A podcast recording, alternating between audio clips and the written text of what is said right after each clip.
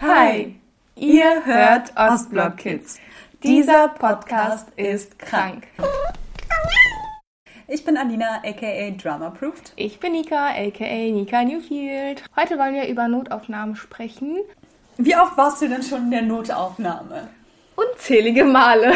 Tatsächlich? Ja.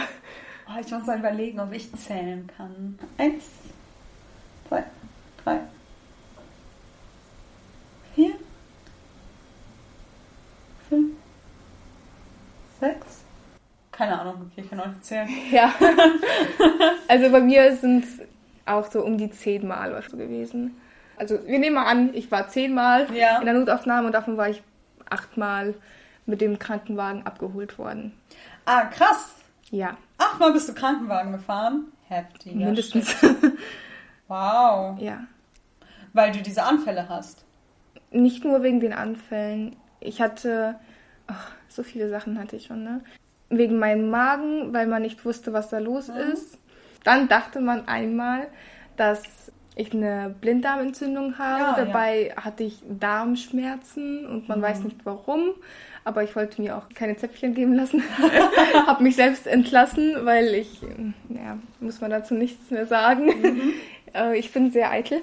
Dann ist mal eine Ader in meiner Nase geplatzt und dann wurde ich von der Schule aus dem Krankenwagen abgeholt. Ah, krass. Dann habe ich mir in der Schule einmal meinen Kopf angeschlagen. an, an einem offenen Fenster von unten, habe mich gebückt, dann bin ich hochgegangen bang, voll an der Ecke. Ja, dann wusste ich auch nicht mehr, wo ich bin. Das war, Oh, das war schon okay. sehr hart. Ja, dann wurde ich abgeholt vom Krankenwagen. Dann wegen meinen Anfällen, also ganz viele unterschiedliche Sachen, ja. Krass. Ich bin nur einmal Krankenwagen gefahren. Ja, das war dein Unfall, ne? Ja. Hat drei Stunden gedauert, bis der da war. Ja, das ist- war, war nicht so gut. Ja, und ich reg mich immer auf, wenn der so 20 Minuten braucht. Ja. Ja, aber ich meine, da waren andere Leute, die brauchten das dringender, deswegen ist es okay. Ich finde immer alles lustig. Ich weiß nicht, was los ist mit mir. Wahrscheinlich ist das, damit ich nicht durchdrehe. Ja. Wahrscheinlich ist das wirklich so. Mein, mein Gehirn findet alles lustig, damit ich nicht alle Leute anstreie oder aus Versehen töte. Ups, noch eingetötet. Oh, sorry. Nee, ich würde im Gefängnis, würde ich nicht lange machen, ey. Auf jeden Fall war, das war auch so richtig, richtig blöd. Wir saßen da nämlich dann auch noch Ewigkeiten in so Rollstühlen auf dem Gang rum. Ich habe dann, als wir rausgegangen sind, tatsächlich verstanden, wir saßen nicht in der richtigen Notaufnahme, sondern wir saßen halt auf der Station schon. Also es war schon ein kleines Upgrade, weil in dem Warteraum der Notaufnahme saßen ja noch andere Leute. Das habe ich gar nicht mitbekommen. Und ich war so ein bisschen wie betrunken. Also ich weiß nicht, vielleicht kennen das ein paar Leute, wenn man so unter Schock steht. Ich glaube, jeder reagiert da ein bisschen anders, aber mein Körper hat halt ziemlich, ziemlich viel Adrenalin ausgeschüttet und ich war halt effektiv einfach richtig, richtig dicht. Und ich habe eigentlich die ganze Zeit nach Schmerzmitteln gefragt, weil ich mir meinen Daumen selber eingerenkt habe und ich halt gemerkt habe, so, oh, das fängt an weh zu tun. Und egal wer vorbeigekommen ist, ich so, haben Sie Schmerzmittel für mich? Ich habe meinen Daumen eingerenkt, so voll stolz auch. Und so niemand ist aufgefallen, so, was ist los mit der Alten? Vielleicht müssen wir mal so ihren Kopf untersuchen. Irgendwas stimmt da nicht. Auf jeden Fall war das ganz lustig, weil auf der Notaufnahme ist nämlich die ganze Zeit so eine demente Omi weggelaufen. Und die haben die ganze Zeit diese Omi gesucht. Das war bei mir jetzt beim letzten Mal mit so einem Besoffenen so. Oh nein. Ja. Was hat der gemacht? Ist der auch Ja. weggelaufen? Kennt man. Das übliche Spiel in der Notaufnahme. Irgendjemand dement ist oder irgendein Besoffener läuft weg. Oh Gott, das war aber. Oh, jetzt sind wir wieder bei der letzten Folge.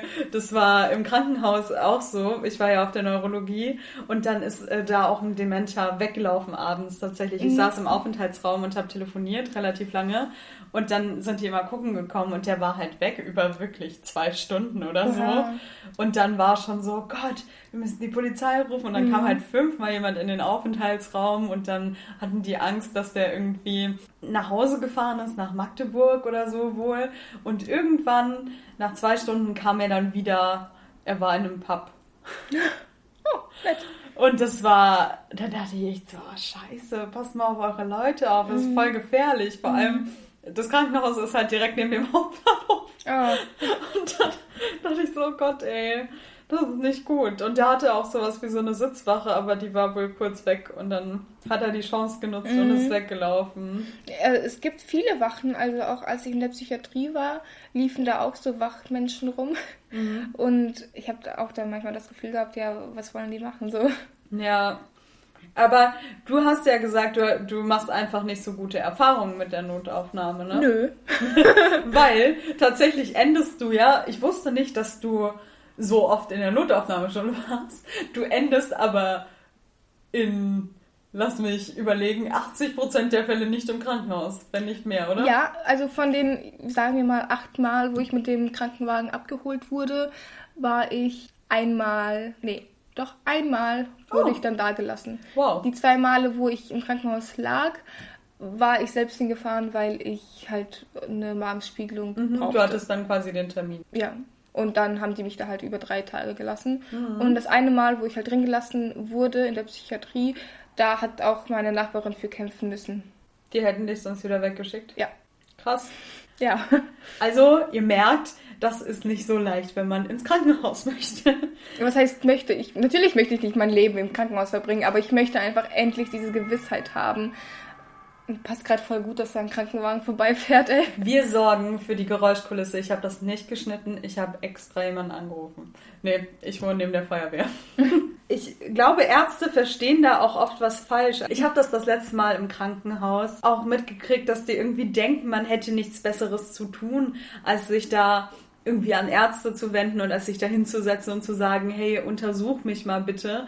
Das ist ja nicht irgendwie ein Lebensinhalt oder so. Aber es ist einfach wichtig, weil es stresst einen ja. Die sitzen dann vor einem und sagen einem, ja, sie müssen ihren Stress reduzieren und sie müssen das machen. Mhm. Und effektiv glaube ich, die wissen gar nicht, dass der größte Stressfaktor in dem Moment vor einem sitzt. Und das sind nämlich so wirklich unfassbar fähige Leute. Also ich will gar nicht deren fachliche Kompetenz irgendwie in Frage stellen, aber die verstehen die Situation nicht.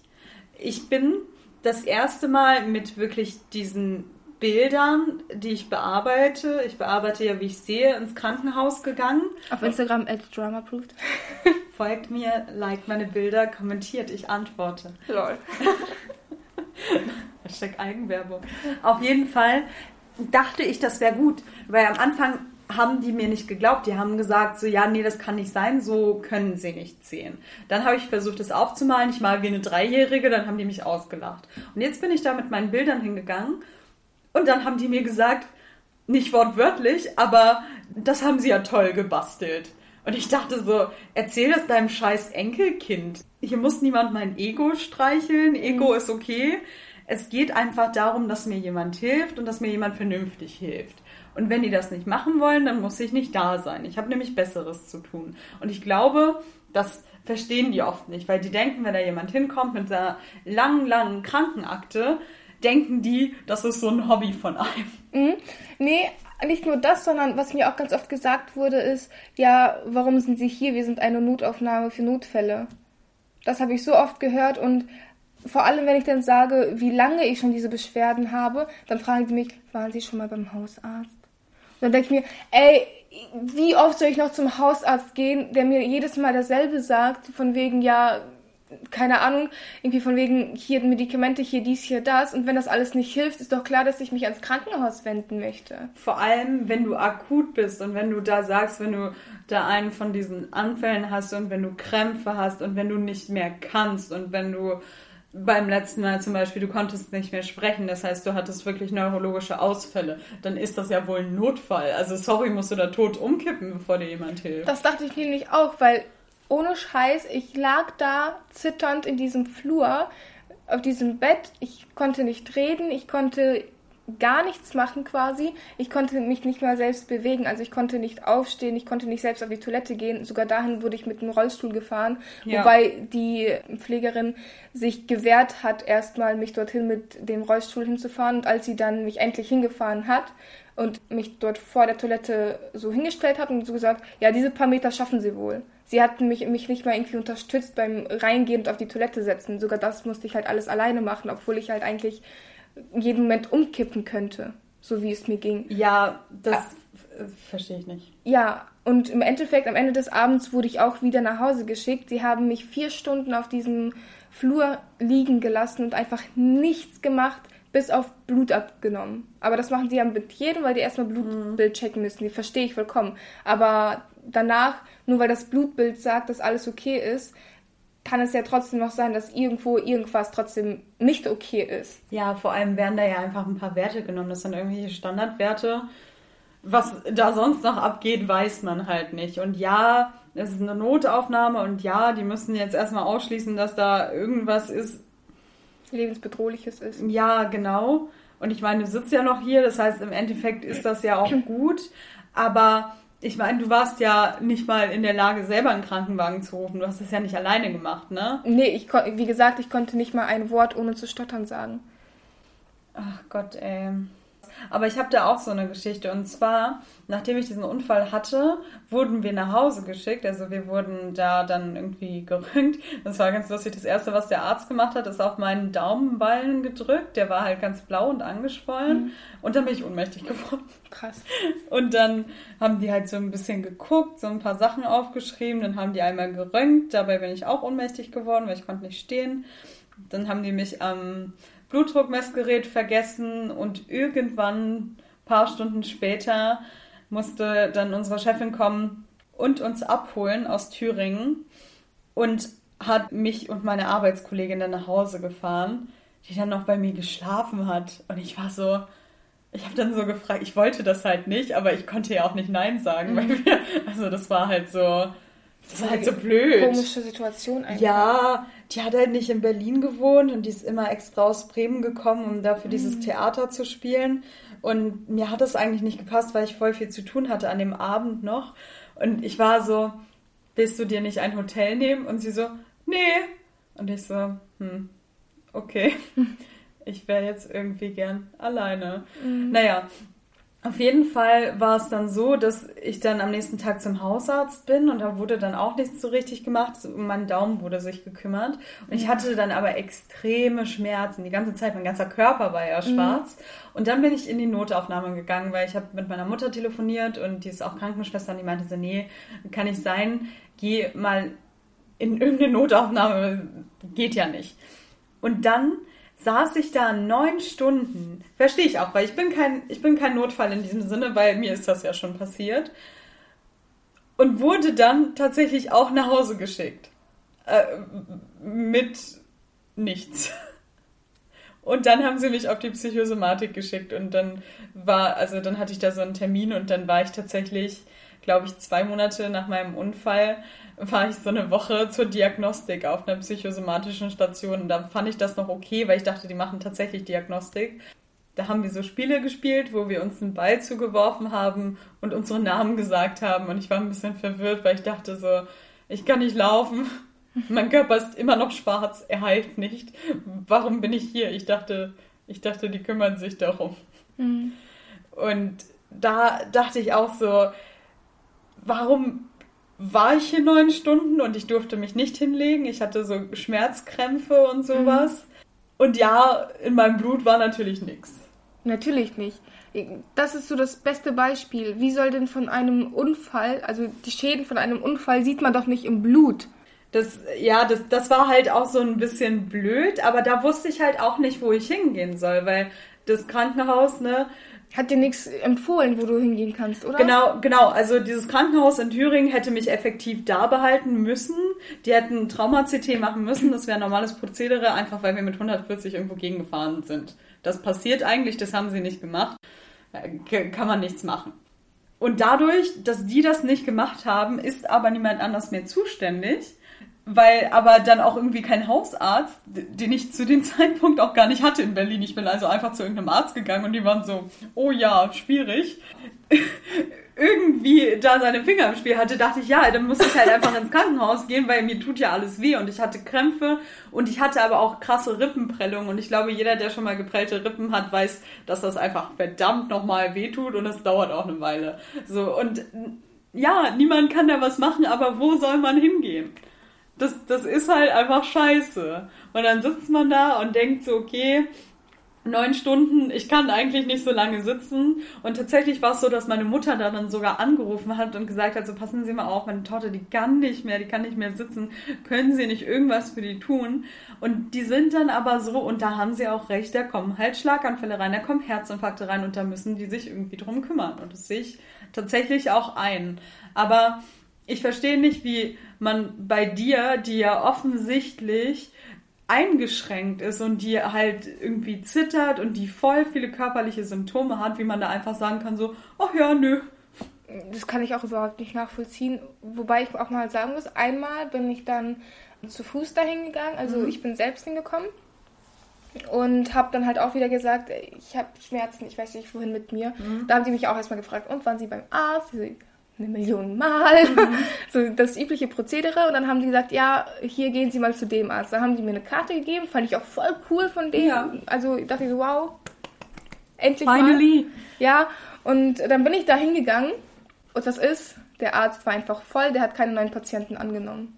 Ja, weil die wahrscheinlich jeden dahin geschickt haben, ne? Ich habe keine Ahnung warum, ja. aber der hatte einfach keine freien Plätze für neue Patienten dann frage ich mich, warum ist dieses Krankenhaus nicht so informiert, dass sie immer wissen, wo freie Plätze sind? Weil es einfach zu viel Zeit kosten würde wahrscheinlich. Also weißt du, das ist zu viel Verwaltungsaufwand für die und dann ist einfach. Warum haben die nicht einfach so eine Internetseite, wo die das immer alles reinschreiben? Jetzt mal ganz im Ernst, wir haben das Internet und das macht uns alles so viel einfacher. Und warum nutzen die diese Sachen einfach nicht? Ich das wäre doch mal eine Idee, dass Ärzte, also so ein Portal oder irgendwas oder keine Ahnung, dass Ärzte quasi sagen, wenn sie voll sind. Und dann werden die da nicht mehr gelistet. Also Richtig. So wenigstens so die Ärzte untereinander, weißt du, wie mhm. ich meine? Nicht mal, dass es öffentlich gemacht werden soll, ja, ja, sondern dass ein einfach nur, dass darauf zugreifen kann und dass man sagen kann, hier, das ist eine Liste, da können Sie hingehen, bitte wenden Sie sich dahin und dass man nicht einfach vor einer verschlossenen Tür steht wieder, weil das ist nämlich das nächste Problem. Man telefoniert richtig, richtig viele Ärzte ab, bevor man jemanden findet. Ja. Und es ist egal, ob man in Berlin wohnt oder auf dem Dorf, weil es ist überall knapp. Da haben wir ja in der letzten Folge auch schon drüber geredet. Nur weil man einen Arzt gefunden hat, heißt das noch lange nicht, dass der gut für einen ist. Richtig. Und da muss ich auch sagen, das war zwar keine Notaufnahme, aber wir sind hier ja, wir sind hier ja locker mit der Themenwahl. Ne? da war ich bei einer Ärztin, da hatte ich so einen Termin und da hat sie zu mir gesagt, ja, passen Sie auf, Sie haben hier in Deutschland zwar freie Ärztewahl, aber an Ihrer Stelle würde ich aufhören, zu Ärzten zu gehen. Und da meinte ich so, passen Sie mal auf. Ich habe meine Hausärztin seit 2017. Ich habe ein bisschen gebraucht, bis ich die gefunden habe, aber ich bin seitdem da und die schickt mich hier gerade zu ihnen. Ich gehe nicht zu ihnen, weil ich das irgendwie lustig finde oder weil ich neue Ärzte kennenlernen will, sondern einfach, weil die sagt so, hey, da ist irgendwas nicht in Ordnung und ich würde gerne rausfinden, was. Meine Kompetenzen als Internistin übersteigt es aber. Und deswegen gehe ich zu Fachärzten. Und wenn diese Fachärzte mich aber nicht untersuchen oder mich nicht ausreichend untersuchen, dann gehe ich halt zum nächsten Arzt. Und ja, es ist freie Arztwahl und ja, es ist eine sehr, sehr lange Liste. Aber nichts davon ist meine Schuld. Und glauben Sie mir, wären Sie in meiner Situation, würden Sie zu noch mehr Ärzten rennen. Und hat sie mich auch angeguckt wie ein Auto. Weil das sagt Ihnen natürlich niemand. Klar. Und das finde ich halt schwierig.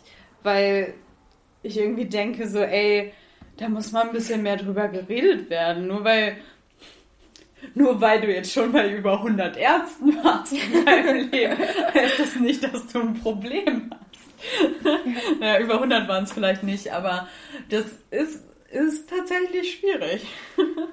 ja, noch schwieriger wird es, wenn keiner von denen irgendwie was findet und dann sagen die Nächsten auch, ja, guck mal, bis jetzt hat es niemand gefunden, als ob ich dann was finde. Ja, dann hören die automatisch gleich auf, irgendwie was weiter zu suchen. Aber lustig, weil ich hatte ja letztens, aka heute, aber wir sind ja jetzt schon später und wir nehmen ja alles voll frisch auf, ähm, den Termin im Krankenhaus zu dem ich eigentlich nicht gehen wollte, weil ich habe ja ein kleines Problem mit Psychosomatikärzten, aber die war so nett, dass ich dachte, ich gehe da doch hin. Und die Psychosomatikärztin war die einzige, die verstanden hat, dass irgendwas mit meinem Körper nicht stimmt. Und ich war so richtig verwirrt, weil ich so mhm. dachte, so, hä?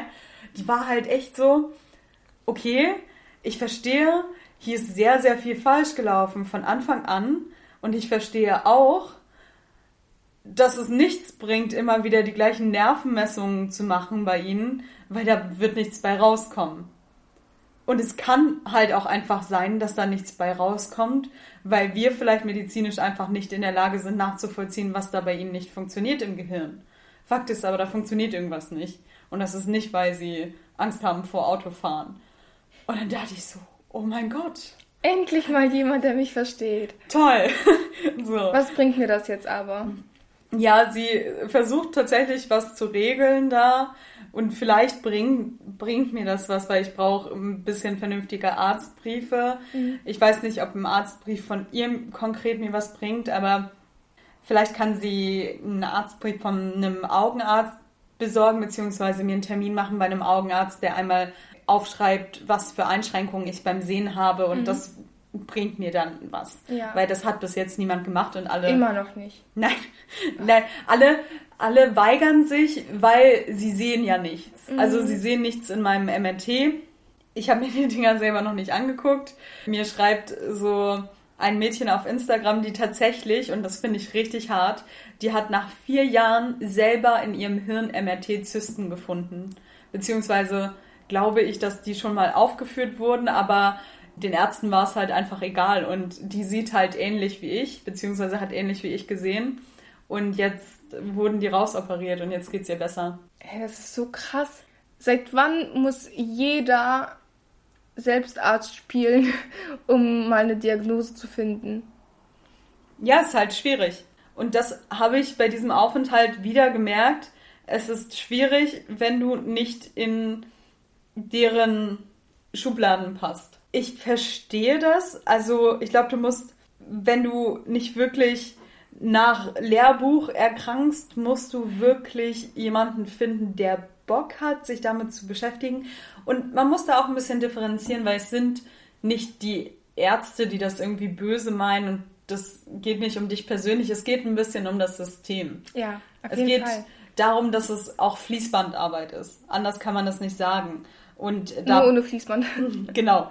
Und da passt es halt nicht rein, dass sich da mit Individuen beschäftigt wird, lange beschäftigt wird.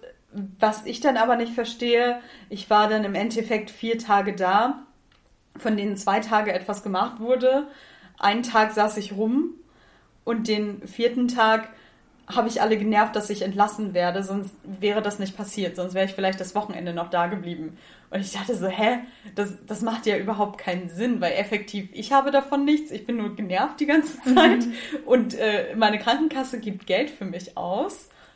Und die denken sich so, oh ja, sie, sie gehen ja jetzt so überstürzt. Und ich denke so, ihr macht ja nichts. Mhm. Also, warum?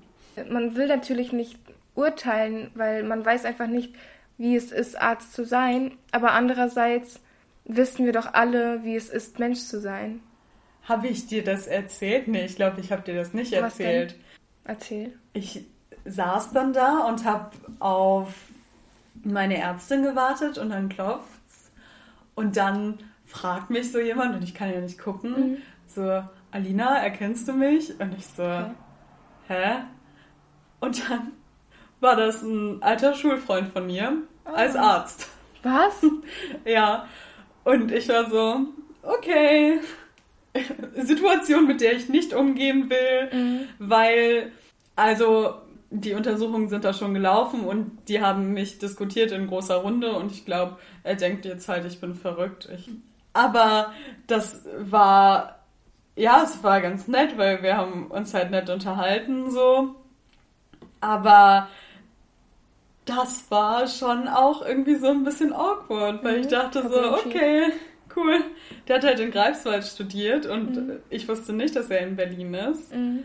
Und das war dann so, ja, so eine Mischung aus Mitleid und ist ja nett, dich wiederzusehen.